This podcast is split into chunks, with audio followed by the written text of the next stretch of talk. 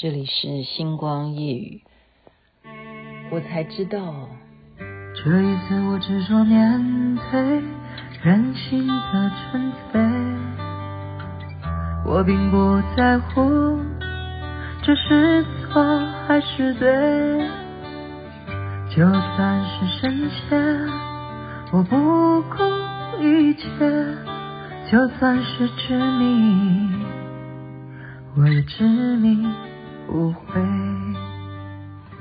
执迷不悔，这是孙露所演唱的。你现在听的是《星光夜雨》，我说才知道，知道什么呢？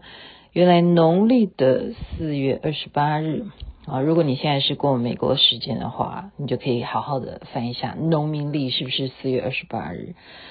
相传就是药王的诞辰，药王。在佛教来讲，有药王菩萨、药上菩萨。可是中国人所拜的药王呢，有一点不太一样啊。最早的我们知道神农氏，因为神农氏呢，他在过去的历史上面是说，他要很辛苦的去尝，每天都这样子试啊，各种的药、各种的草，这些就含在嘴巴里头，一日啊。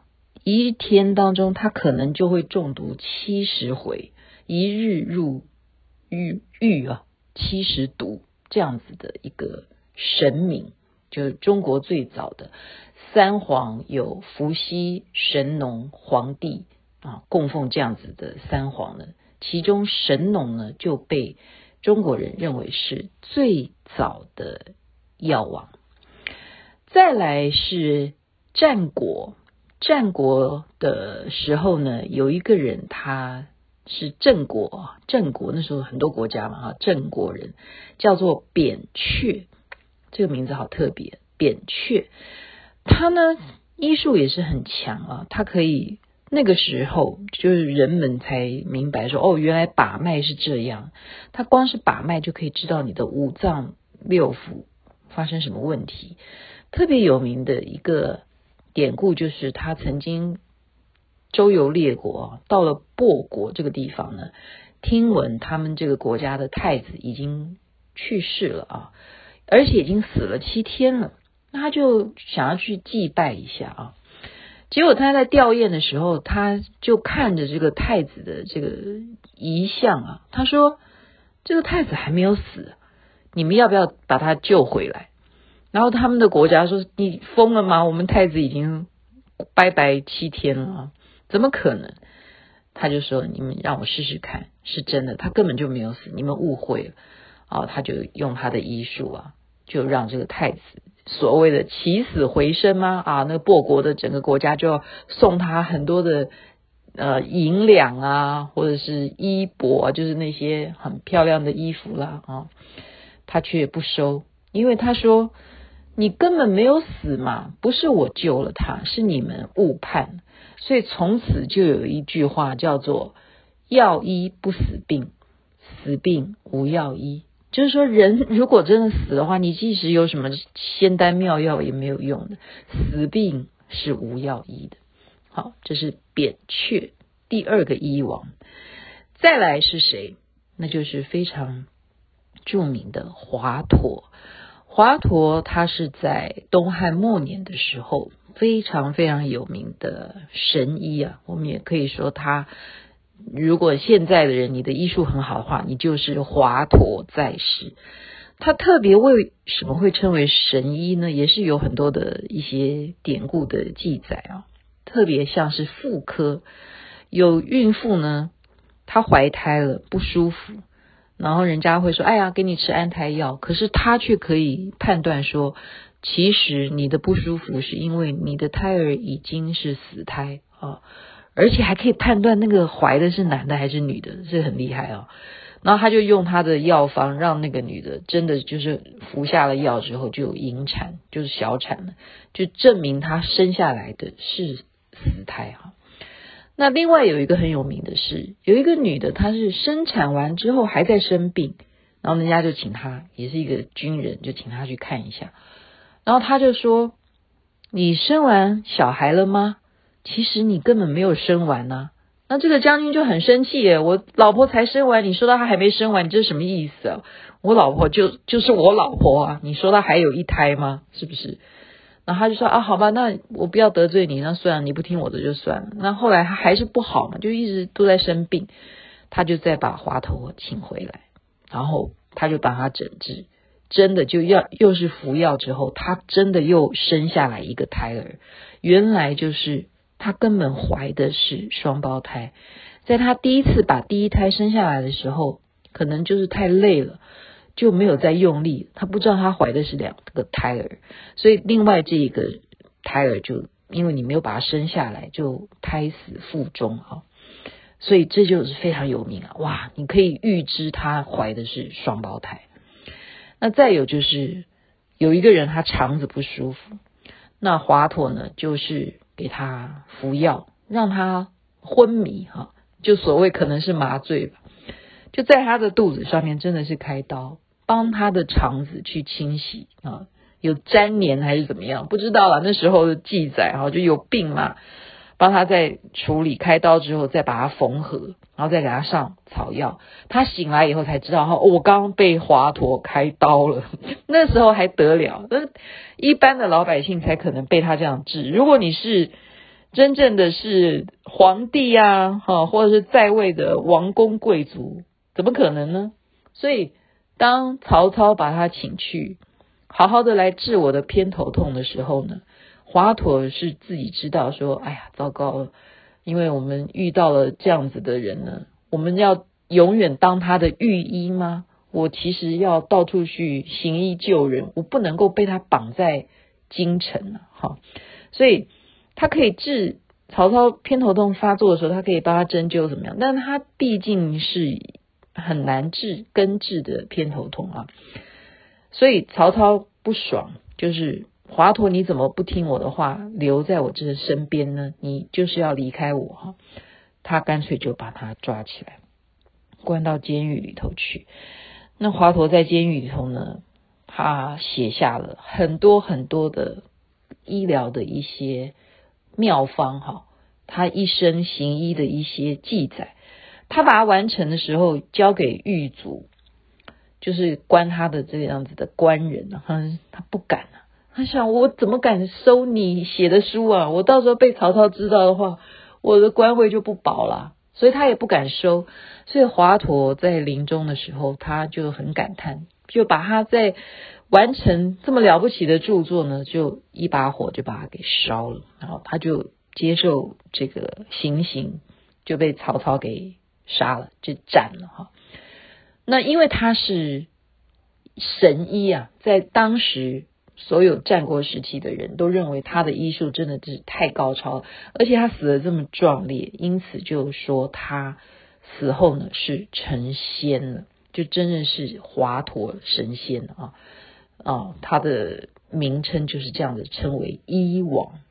再来到隋朝的时候，我们念历史课本都。念过这个人，孙思邈，他也是非常了不起的医王。他写过的书可没被烧了，就是为什么我们现在念历史都会说哦，他写了哪一本书呢？备急千金方，就是当你有状况的时候，他帮你准备好了这个方子。为什么呢？因为千金一方啊。就是有三十卷啊，就是他是能够体民之苦啊，他了解生病这件事情，他如果有方法能够配给你的话，你照这个方式就可以救命。他一直有一个概念叫做一命千金啊，就说命很值钱，我们不能够把那个命看如刍狗。因为老天要把你当刍狗，可是我们行医的人不能够这样，能够救的就一定要救。所以他这种人道主义是被大家非常推崇的。所以他当然也有一些老庄思想，所以他也写了《老庄注》，还有《福禄论》啊等等的。所以在这个宋朝的时候，就把孙思邈，因为他有论著。流传后世，所以宋朝是非常重视这些有写书的哈，因此就把孙思邈也列为是真人孙真人，甚至道教都认为他是神仙啊，道教是称他为孙真人，这也是医王孙思邈。还有一个是药圣啊，一个药王，一个药圣是韦古道。这个人是在唐朝的时候啊，他们传说他是从西域来的，也就是天竺来的人，因为他的打扮就不一样了啊。然后呢，他习惯在腰间呢放了很多很多的葫芦瓶，其实那些葫芦啊，几十个呢，都是各式各样的药，所以他就到处这样子游方啊，到处去行医救人。所以我现在想起来，我们常。会不知道说你到底心里在想什么？说你葫芦里卖什么药？原来就是这样来的。因为韦古道他的腰间的葫芦呢，就是几十种的药方。好，所以我们说不知道你葫芦里卖什么药，葫芦里卖什么药？你的葫芦原来就是韦古道。在唐朝的时候，玄宗的时候，他就是大家称为的药圣，也就是医王啊。所以现在你看到一些庙宇呢。他们会供奉三皇，他的左右呢，还会有孙思邈，还会有韦古道，还会有扁鹊，还会有华佗。就是中国人是面面俱到，我也要尊敬三皇。我同时只要是行医，他们是让我们觉得是神医的，我们都要请求他们的赐福。所以在四月二十八日呢，古时候啊，他们是有这种叫做。药王会啊，药王会的意思是什么？就是等于是把所有的这些神医都请来，我们要拜他。然后人们呢，还会有一个习俗，就把自己打扮得很穷破啦，头发乱七八糟的，然后迎神，就把这些药王的当。就像好像妈祖出巡的时候，他们出来的时候呢，啊，所有向他祈求的这些老百姓，把自己打扮得很像乞丐一样，然后就跪在地上，希望呢这些药王能够赐福，让人民不会受到什么疾病的侵害，然后大家都可以平安健康啊。就是人们在。求自己能够活命，有时候就是一种无助的时候，他们能够希望上天能够给他奇迹的一种民俗活动。事实上，后来等到西方的西医开始兴盛了，好，从清朝开始就有如我昨天讲的、前天讲的哦，天花后来可以被人类给征服了，再也不会有这种疾病。西医很厉害了，那中医就会慢慢的忽略了。中医也有这些特色，可是我觉得啊，这个书上面写的是很有道理的，跟我们的个性有关系。你有没有觉得，在现在来讲都还是一样，就是医生的地位呢？西医是大于中医嘛？那其实，在古代呢，根本就不重视。医生，你学医的呢？大家就是觉得你就是属于那一类的啊，就哪一类的，就可能就是呃办药的啦，就不认为你有什么医术，所以这是一种情形。医生的地位低落，再来呢，就是都有一种毛病，是什么毛病？祖传的，就是我家的秘方，所以这个字号的秘方是不会。给对接的那个药房，你会有的秘方不会跟我一样，而且呢，我要收弟子的。再来呢，我还只传男的，我不传女。我即使家里头我生了一大堆女儿，我一定是传给儿子。这个方只有儿子知道，这个医术只有儿子会知道，重男轻女。还有什么呢？就是我刚刚讲。你卖什么药啊？有时候人会觉得说你那是巫术啊，好，所以有时候人们因为他的信仰或者说知识不够嘛，好，就会把一些巫术啊跟医术搞不清楚了，不知道到底是这个药方有用，还是你在那边变魔术啊，或者说你叫我去往哪个方向去拜几下什么，就是他们搞不清楚，好，到底现在这个是。神啊，还是鬼啊，什么都搞不清楚，所以就没有办法去奠定很多啊、东方的医术上面的一个地位，没有办法去承认说到底这个是什么理论哦。那么现在呢，情况不一样。我现在回头，我真的太后悔了。我没有好好的去认识神农，我没有认识扁鹊，我没有好好的认识华佗，我没有好好的去读孙思邈，我们也没有好好的去认识韦古道。他们都已经是多少年前的古人，怎么办呢？基本上还是尊敬，我们要有这个尝试，我们还是要有那个概念。就我刚刚讲的，为什么要有这种自私的心理？就是。只有祖传秘方，我不能够把这个方子透露给别人，还是什么原因？就是利益啊！这种利益只可以我家得到，别人不能。所以行医的人可以这样吗？为什么这些人可以称为医王？然后会让后世的人这样子，要在四月二十八日这一天举办医王、药王、药王的拜拜的活动。这是有原因的，因为他们在刚刚讲的一命千金的人道主义上面，是他们的人生价值所在，行善救世济人。所以今天就分享药王会哪一些药王呢？当然，药王菩萨、药上菩萨也是非常非常了不起的。在这边祝福大家身体健康，一命千金，我们的命都很珍贵。这边该睡觉了，晚安。那边早安。